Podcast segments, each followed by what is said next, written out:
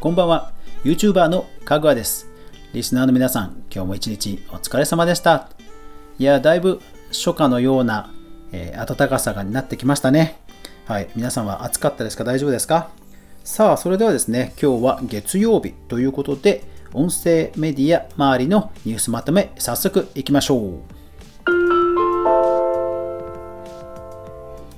かぐわ飯。この番組は YouTuber であるかぐわが YouTube や音声メディア周りの話題やニュース動画配信の裏話をゆるりとお話しするラジオ番組です。全23アプリで好評配信中。ぜひお好みのアプリで登録、フォロー、いいね、クリップよろしくお願いします。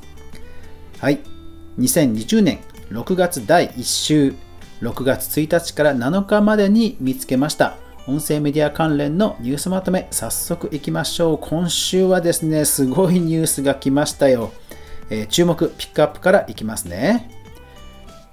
日本放送、ポッドキャストアプリ、ポッドドックリリース。岩手日報、6月1日。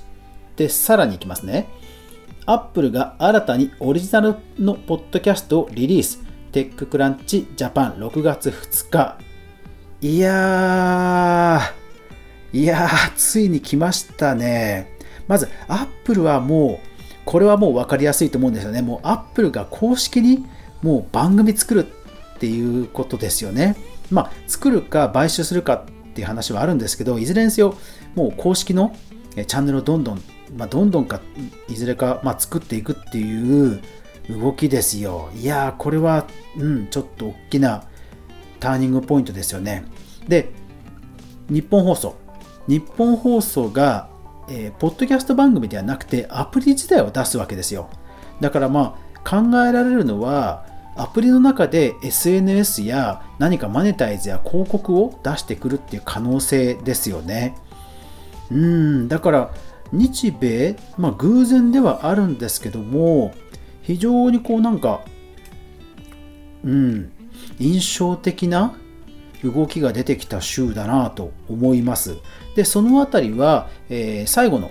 後半にもちょっとまとめ的にお話ししますので、早速では次の話題いきましょう。プラットフォームビジネス関連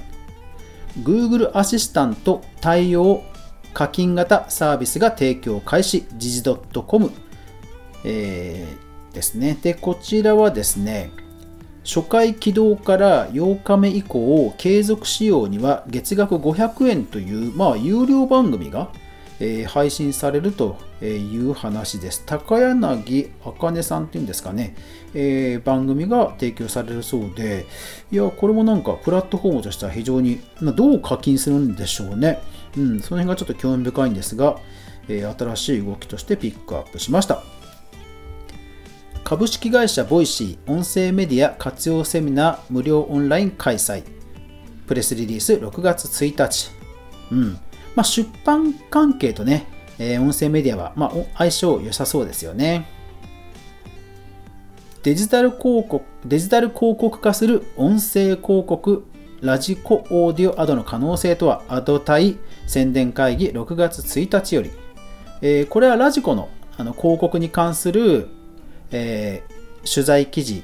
なんですけども、えー、興味深い一節があります。ラジコオーディオアドに接触してから1週間以内の来店率が12%ですから、これなかなかですよね。1割が、ね、来店するってことですから、これものすごい確率いいんじゃないですかね。ましてね、交通広告というか、車の中で聞いててそのまま来店っていうのもありありそうですしね。うん。いやだからやっぱり国内でもそのマネタイズといわゆるそのビジネスとしてようやくなんか注目を浴びてきたような気がしますね。うん、ホールジー×中江中リーサ音声広告が Spotify で配信中 CNET Japan 6月4日。はい。なんかそっくりと言われている中リーサさんとのこのコラボ広告なんですけどうん、なんかこういったの増えてくれると楽しくなりますよね。で、アンカーの広告機能も、えー、日本でも選びやすいものが増えてくれると良さそうですよね。まあ、広告主側としてはどこをね、目標値、KPI にするか次第だとは思うんですけども、えー、広告がバラエティ豊かになってくれれば、それはそれでリスナーさんにもメリットがあると思うので、えー、大歓迎だと思います。音声コンテンツ全般。ボイシー公式チャンネル初の英語ニュースチャンネルを放送開始。週刊アスキー6月8日。はい。これ以前ね、えー、募集があったと思うんですがそれがいよいよパーソナリティ決定して始動ということですね、えー、人気番組になっていくんでしょうか。それからボイシー絡みでもう一つ。クリエイターラボさんは Twitter を使ってます。新チャンネル紹介と。はい。これも以前募集がありましたクリエイターラボという、まあ、番組を作ろうっていう企画のね、えー、いよいよ一般人が作りつつかつ公式として、えー、リリースされたチャンネルが発表になったので公式 Twitter の方でも宣伝をしたということですね。今後も増えていくとのことです。ライフハッカーとオーディオブック JP が共同で音声番組えー、オトバンクのプレスリリース6月5日よりはい。えー、タイニーハックエクスプレスという名前らしいですけども、うん、有名媒体、本当続々と来ますね。オーディオブックさんも本当こういう提携うまいですよね。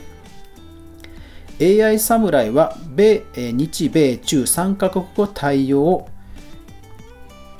で、これは何かというと、えこちらの AI 侍のプレスリリースなんですけども、6月5日なんですが、えー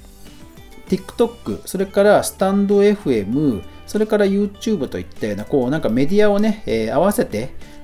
展開していくっていうようなモデルケースとして、え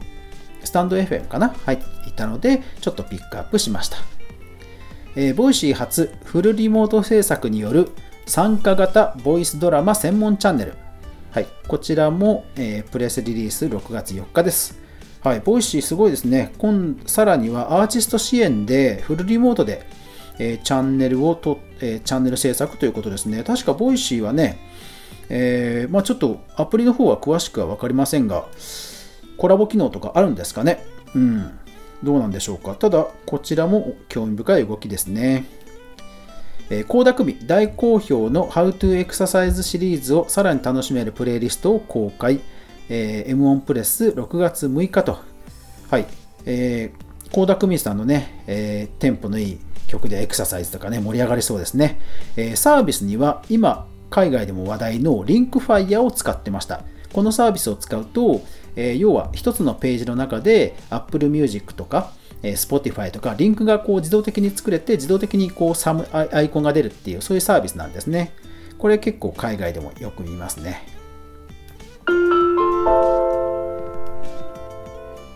データ、統計関連。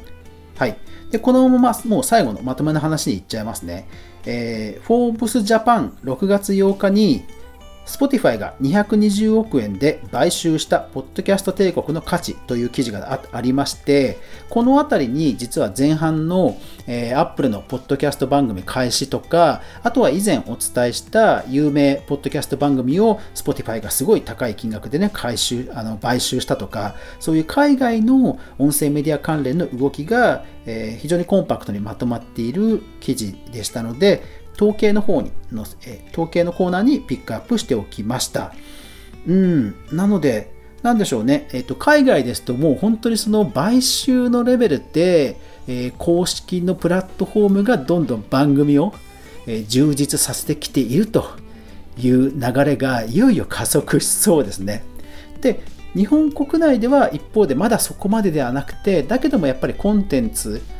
を招聘するという価値はみんな分かっていて、え例えば Voicy だったらクリラボでどんどん作ってみようとか、えスタンド FM だったらどんどん有名人さん連れてこようとかいろんなこう招聘合戦が繰り広げられているというところなんですよね。ただ僕がこれ個人的に思うのは、まあ、日本でもポッドキャストや音声メディアの価値が上がってくればいずれ海外のような大規模な案件っていうのが当然まあ一般化してくると思うんですね。そういう意味では今今この時点での、えー、トップの配信者さん農家の種さんとかどんぐり FM さんとかゆ,、えー、ゆとたわさんとか人気ポッドキャスターさんたちを買うなら実は今だよっていうことなんですよね。今ならまだ安く多分買収できるはず。でも、えーと、今多くのトップランナーさんたちは、え、オンラインサロンで売り上げを徐々に出し始めてるんですね現在。ですからそっちの方が高ければ買収話とか独占契約って言っても安かったら多分乗ってこないわけですよ。うん。そう。だから今実は、えー、各音声プラットフォームさんは今のうちにトップランナーさんたちを実は囲い込む。実は非常に絶妙なタイミングだっていうのが僕が実はひっそり思っていることですここでねなんだろう大胆な一手を打てるところが実は次のステージ Spotify とガチンコできるメディアになるんじゃないかなというふうに実はこっそり思っています。果たしてそんな動きはあるんでしょうか？はい。というわけで今日は、えー、あと最後にその他気になったニュース、えー、サザエさん、史上初の5回連続同じでっていうのが気になったので、こちらピックアップしました。えー、というわけで、えーノートの方ね、もう有料ではなくて無料で全部見れますので、え気になったニュースがあれば、リンクはそちらの方で、ノートの方で見てもらえればと思います。はい。というわけで今週もいろんなニュースがありましたね。え、最後までご視聴ありがとうございました。やまない雨はない。明日が皆さんにとって良い一日でありますように。そして明日も動画から未来を一緒に考えていこうぜ。というわけで、おやすみなさい。